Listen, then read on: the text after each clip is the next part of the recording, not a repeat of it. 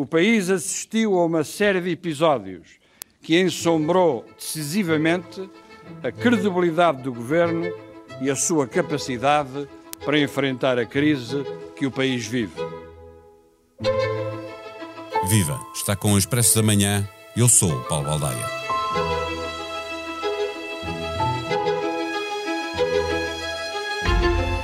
Na hora de dissolver a Assembleia da República, em 2004, e levar Santana Lopes a demitir-se, Jorge Sampaio alegou que estávamos perante uma grave crise de credibilidade do governo, provocada por uma série de episódios, contradições e descoordenações que contribuíram para o desprestígio do governo e instituições em geral. É certo que Marcelo tinha deixado a TVI depois de críticas do ministro Gomes da Silva, que Henrique Chaves, ministro adjunto, tinha passado a ser apenas do desporto e tinha batido com a porta, que uma governante tomou posse numa pasta para a qual não tinha sido convidada. E a isto somavam-se as críticas de ilustres figuras da social-democracia, com especial destaque para o artigo de Cavaco Silva, publicado no Expresso, sobre a boa e a má moeda, a sugestão para que o político competente Jorge Sampaio expulsasse o mau político Pedro Santana Lopes mas a comparação com as trapalhadas do atual governo funcionam como uma catarse para Santana Lopes. Ou, havendo coerência, é a confirmação de que o despedimento do primeiro-ministro da altura teve as trapalhadas como pretexto, mas a verdadeira razão seria a sua falta de legitimidade por não ter ganho o poder nas urnas, antes o ter herdado de Dom Barroso, escolhido para presidir a Comissão Europeia.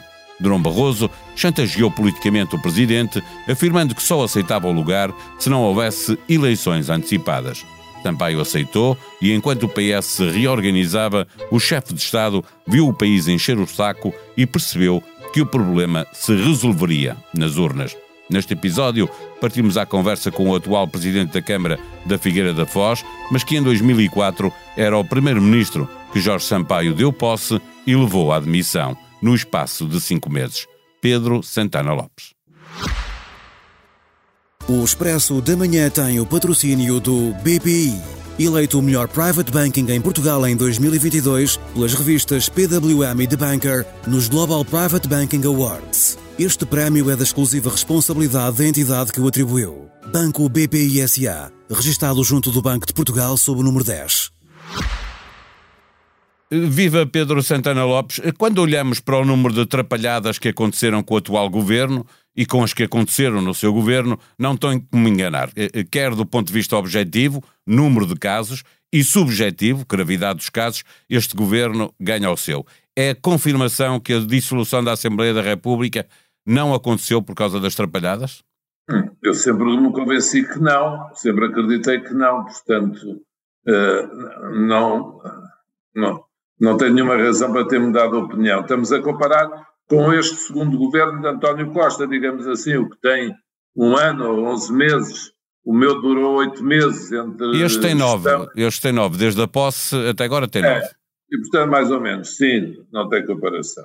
Eh, é vida, não. Claro que eu sou parcial, mas procurando ser objetivo, o que tem acontecido com este governo, e até o conteúdo dos casos, para não falar deste anterior, o de Caminha, é uma coisa que eu não consigo perceber como é que aconteceu, eh, sendo António Costa a pessoa experiente que é, inteligente que é, é para custar perceber, eh, mas pronto, aconteceu e a todos nos acontecem situações desagradáveis e eu não gosto de atirar pedras a quem está debaixo de fogo.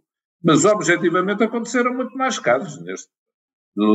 Não, não tem comparação. No outro, por exemplo, se nos lembrarmos, você lembrar-se-á, lembrando o atual Presidente da República, houve o caso do Rui Gomes da Silva ter feito uma declaração a dizer que o Marcelo devia ter contraditório na TVI.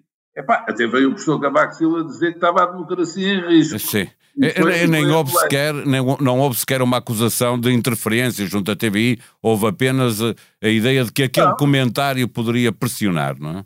Exatamente, foi isso. Portanto, foi tudo um exagero, pá, terá a ver também com a questão da legitimidade. É, é que eu quero lhe perguntar exatamente por aí, porque Jorge Sampaio não queria dar posse ao seu governo e preferia ter tido eleições antecipadas. Não é? Ele aceitou a transmissão do poder dentro de, do, do, próprio PSD, porque essa era a condição de, de Durão Barroso para aceitar o cargo de comissário europeu e que isso era visto Exatamente. na generalidade dos portugueses como sendo do interesse do país por não ter sido legitimado nas urnas, coisa que até o partido a que pertencia eh, eh, falou de um golpe de Estado. Eh, Manuela Ferreira Leite, Cavaco é. Silva, houve, houve, muita gente eh, a criticar, com peso. Sente que Jorge Sampaio começou nessa altura, na, na, altura em que lhe deu posse, a fazer a contagem decrescente para o tirar de São Bento?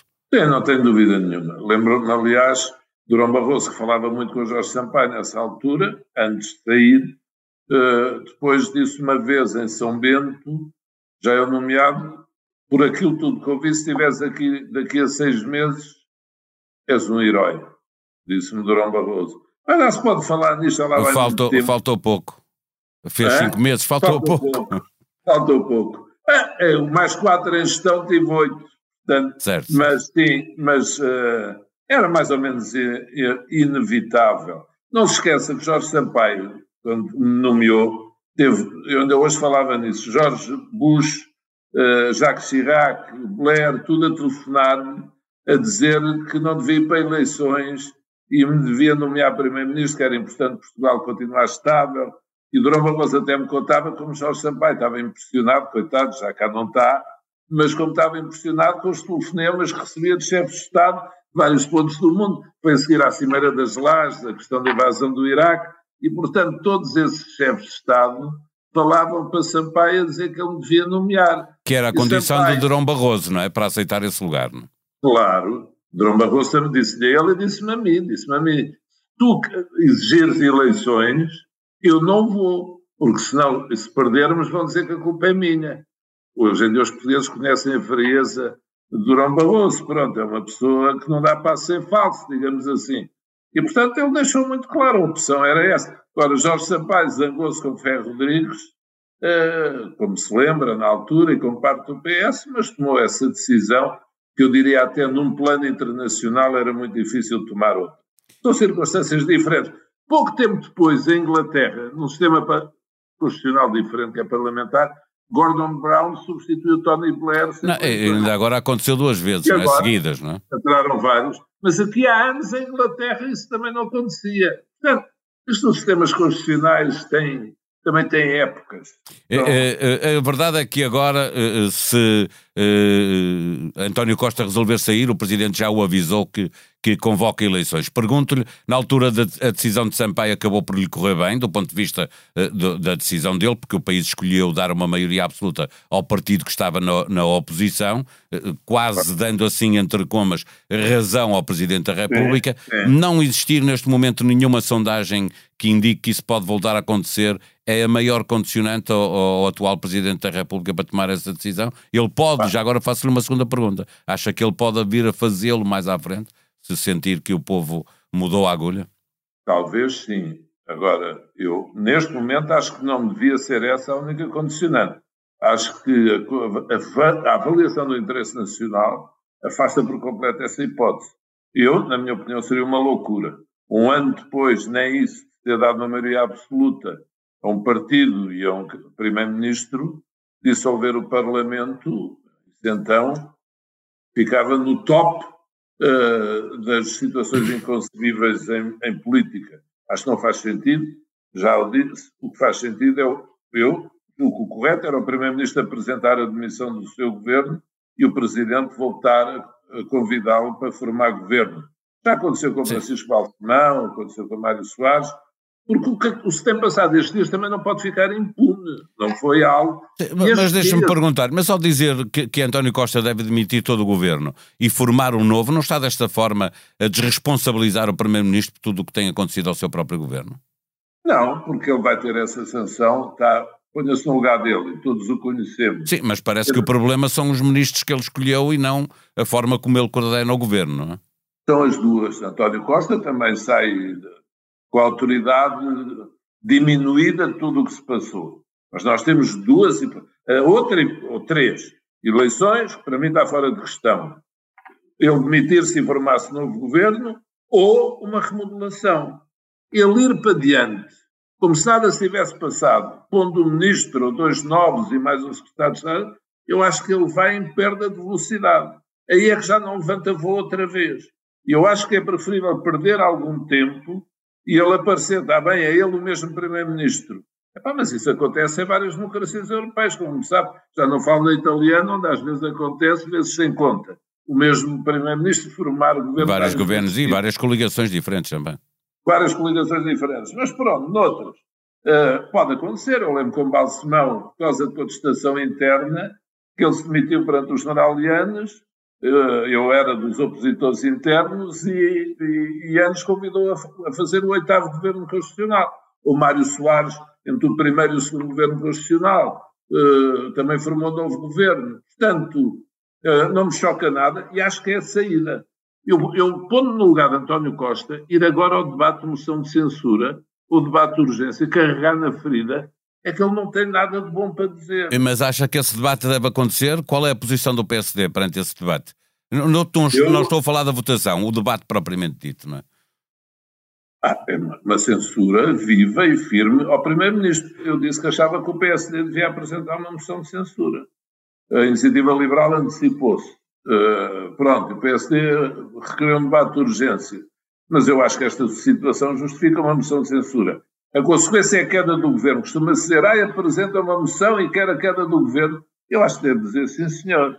Mas o presidente convidando para formar novo governo. Agora, este governo esgotou, Paulo Aldeia. Houve uma regulação há um mês, saíram o Ministro da Saúde e o Ministro não sei de quê, saem de Estado, agora é isto, este Ministro. E depois com o caso TAP, que este governo e António Costa elevaram a uma questão política relevantíssima desde o início.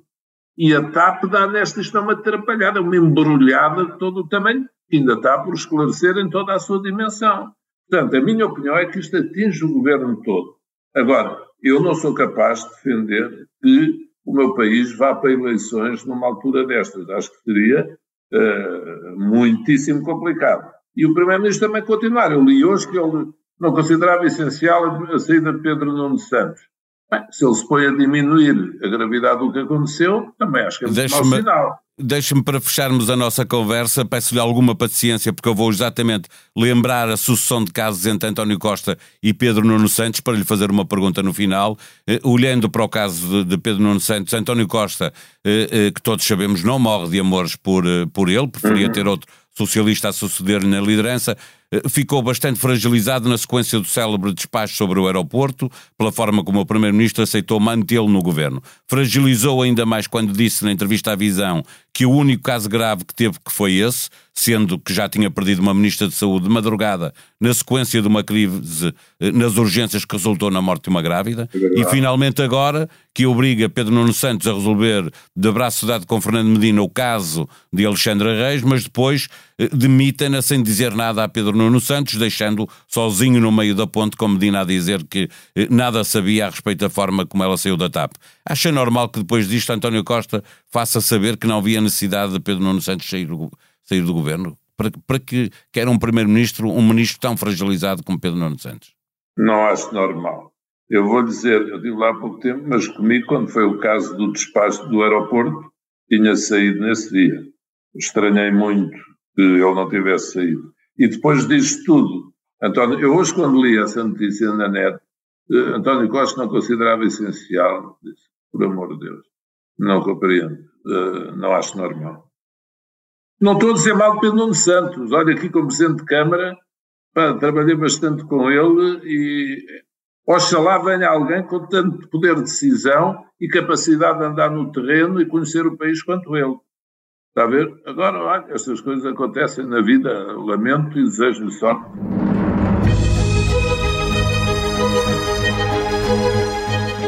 Sexta-feira, dia de nova edição do Expresso nas bancas, igualmente disponível online para assinantes. Na manchete, António Costa a não descartar a hipótese de ser novamente candidato a Primeiro-Ministro em 2026. Uma entrevista a Francisco Pinto Balsemão, gravada antes destas polémicas mais recentes. Na economia, a informação de que já há produtos a faltar nos supermercados. E na revista, uma entrevista a João Luís Barreto Guimarães, o médico do Porto, que diz que na sua vida pouco distingue a condição do poeta que exerce medicina e a condição do médico que escreve poesia. Prémio Pessoa 2022. Tenha um bom dia, tenha um bom fim de semana, saia bem de 2022 e entre bem em 2023. Encontramos-nos lá. Até já.